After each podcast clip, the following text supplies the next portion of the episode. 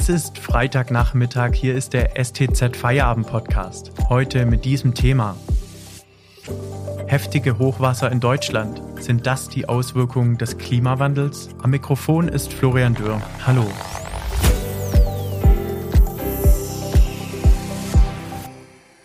Es sind Bilder, die die meisten hierzulande nur aus fernen Regionen kennen überflutete Ortschaften, einstürzende Häuser, Menschen, die auf den Dächern auf Rettung warten und zahlreiche Tote.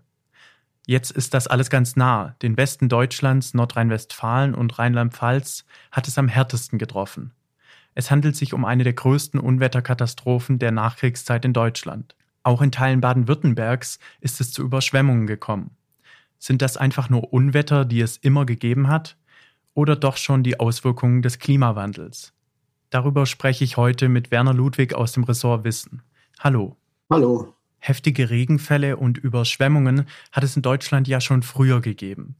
Nach den Ereignissen in Nordrhein-Westfalen und Rheinland-Pfalz fordern nun aber viele Politiker mehr Anstrengungen im Kampf gegen den Klimawandel. Aber welche Rolle spielt der Klimawandel bei solchen Unwetterkatastrophen wirklich? Ja, zunächst stimmt es natürlich. Klar, dass es auch früher äh, Hochwasserdürren und auch andere extreme Wetterereignisse bei uns gegeben hat. Ähm, es ist aber einfach sehr schwer, ein einzelnes Unwetter, ein einzelnes Ereignis jetzt dem Klimawandel zuzuordnen, weil ja einfach Wetter und Klima äh, erstmal zwei verschiedene Dinge sind. Wenn man aber jetzt äh, längere Zeiträume betrachtet, dann kann man da inzwischen schon äh, deutliche Effekte sehen nämlich dass die Häufigkeit äh, und auch die Intensität solcher Extremwetterereignisse in den vergangenen Jahren eben auch bei uns zugenommen haben, in den gemäßigten Klimaten, sage ich mal. Und die Klimaforscher erwarten, dass dieser Trend äh, in den nächsten Jahren anhalten wird. Verursachen die Menschen mit ihren Emissionen solche Hochwasser quasi selbst? Stichwort Treibhauseffekt? Ja, äh, wie gesagt, bei einem einzelnen Ereignis ist es natürlich äh, schwer, das so zuzuordnen. Aber in der Summe ist der Effekt äh, der menschlichen Zivilisation äh, schon deutlich zu spüren. Der Mechanismus ist ja bekannt. Also die Treibhausgase, die in den letzten Jahrzehnten von unserer Zivilisation ausgestoßen wurden und noch weiter werden, die verstärken den natürlichen Treibhauseffekt. Und das sieht man ja dann äh, auch daran, dass ständig neue Temperaturrekorde erreicht werden. Und es ist dann einfach eine gewaltige Energie, die da in der Atmosphäre ist. Und dadurch läuft sozusagen der Wettermotor äh, immer öfter auf Hochtouren. Man hat dann hohe Temperaturen, die lassen mehr Wasser verdunsten. Und das führt dann eben zwangsläufig zu mehr Niederschlägen. Es muss ja wieder runter, das Wasser. Und dann gibt es noch einen zweiten Effekt, der dazukommt, nämlich, äh, dass der sogenannte Jetstream sich abschwächt. Also das sind äh, Höhenwinde, äh, die ja äh, durch die Erwärmung der Polarregion jetzt schwächer geworden sind. Und das hat die Folge dann, dass zum Beispiel Schlechtwettergebiete länger an einer bestimmten Stelle hängen bleiben. Und dann regnet es dort natürlich äh, entsprechend mehr und über längere Zeit. Baden-Württemberg hat es ja in Teilen ebenfalls erwischt, jedoch weniger heftig. Aber es gibt Experten, die sagen, dass die Menschen im Südwesten in Zukunft häufiger von Wetterextremen betroffen sein werden. Was ist da dran? In Baden-Württemberg gibt es nach offiziellen Angaben Flüsse, Bäche und andere Gewässer mit einer Gesamtlänge von rund 12.000 Kilometern, die äh, potenziell durch Hoch Hochwasser gefährdet sind. Es gibt auch die Zahl, äh, dass 967 von rund 1100 Städten und Gemeinden im Südwesten äh, potenziell durch Hochwasser gefährdet sind. Und dadurch äh, ist natürlich auch ein hohes Schadenrisiko, wenn äh, ein Extremhochwasser kommt.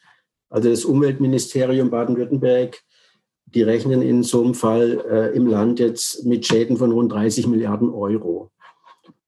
Und äh, wenn es natürlich äh, öfter Starkregen gibt, dann wächst eben die Wahrscheinlichkeit, dass sowas auch mal passiert. Und lassen sich solche Unwetterkatastrophen vorhersehen? Ein Stück weit schon. Also im konkreten Fall äh, haben jetzt Experten gesagt, dass sie äh, in ihren Vorhersagemodellen gesehen haben, dass der Extremregen äh, sich schon seit ein paar Tagen angedeutet hatte vorher.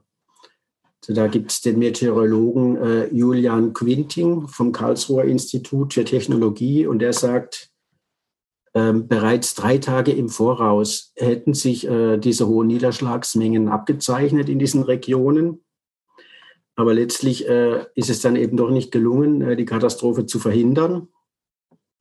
Vielleicht auch, äh, weil da zu langsam reagiert wurde.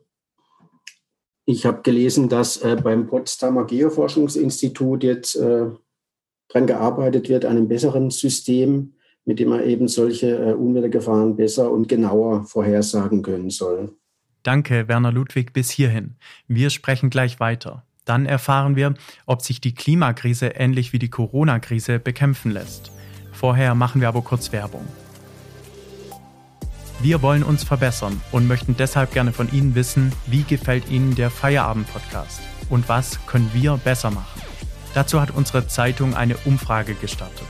Wenn Sie an der Umfrage teilnehmen möchten, können Sie das über den Link in der Podcast-Beschreibung tun. Das Team des Feierabend-Podcasts bedankt sich für Ihre Unterstützung. Außerdem, wenn Ihnen dieser Podcast gefällt, denken Sie bitte daran, ihn auf Spotify oder iTunes zu abonnieren. Mehr Hintergründe gibt es mit dem STZ Plus Abo für 9,90 Euro im Monat. Lesen könnten Sie dann zum Beispiel diesen Artikel von meinem Kollegen Thorsten Knuf. Das planen die Parteien beim Klimaschutz. Einfach auf den Link in der Podcast-Beschreibung klicken.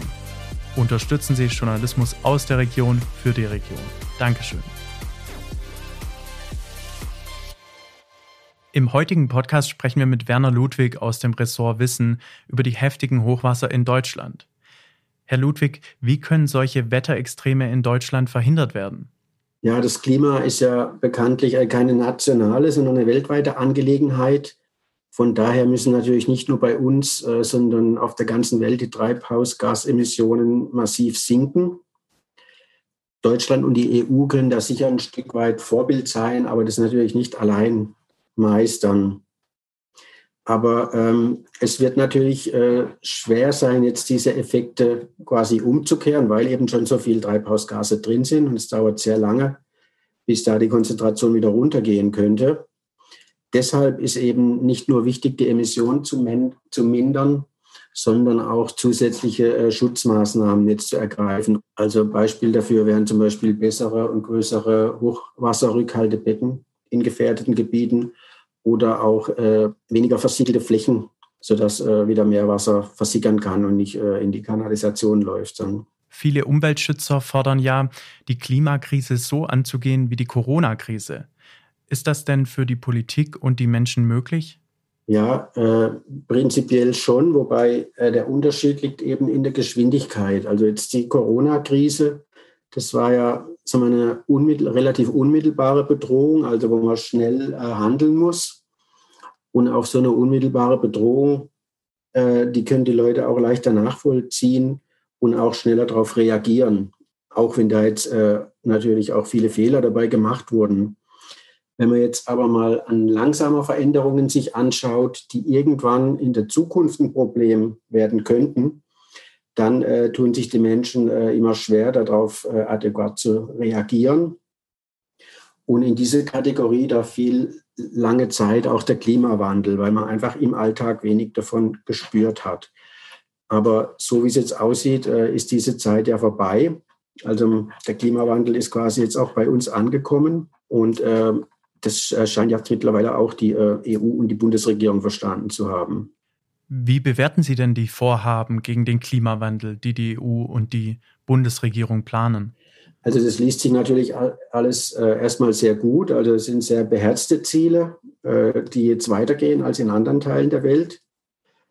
Aber was man auch sieht, ist eben, wenn es jetzt um die konkrete Umsetzung geht, dann verlässt viele Politiker dann doch wieder der Mut, auch weil sie halt äh, dann den Zorn der Wähler fürchten.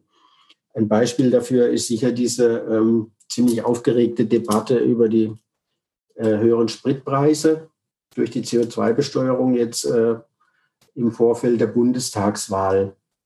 Also generell, und das gilt, denke ich, für Politik und auch für die Bürger, kann man sagen, dass alle natürlich irgendwie für Klimaschutz sind, aber sobald es halt in irgendeiner Form dann äh, zu Einschränkungen führen könnte, dann äh, lässt die Begeisterung ziemlich schnell nach immer. Dabei ist für die Klimaforscher klar, äh, dass man jetzt wirklich entschiedener gegensteuern muss, weil sonst das Leben für viele Menschen äh, noch deutlich äh, schwieriger wird. Und das äh, passiert dann eben nicht nur irgendwo in Asien oder Afrika weit weg, sondern auch hier bei uns. Aber viele Menschen scheuen ja die Kosten, die mit den Maßnahmen gegen den Klimawandel einhergehen. Ja, das ist natürlich richtig, dass das äh, sowohl von der Politik oder auch von den Unternehmen äh, gewaltige Investitionen erfordert. Uns kostet eben auch äh, jeden Bürger Geld. Aber es wird eigentlich immer deutlicher, dass es äh, auf längere Sicht noch viel teurer wird, äh, wenn die Folgen also des Klimawandels immer drastischer werden und man dann immer mehr letztendlich ausgeben muss, um diese Schäden zu reparieren. Danke für das Gespräch, Werner Ludwig. Am Montag gibt es dann den nächsten Feierabend-Podcast. Ich wünsche Ihnen ein schönes Wochenende. Tschüss und bis bald.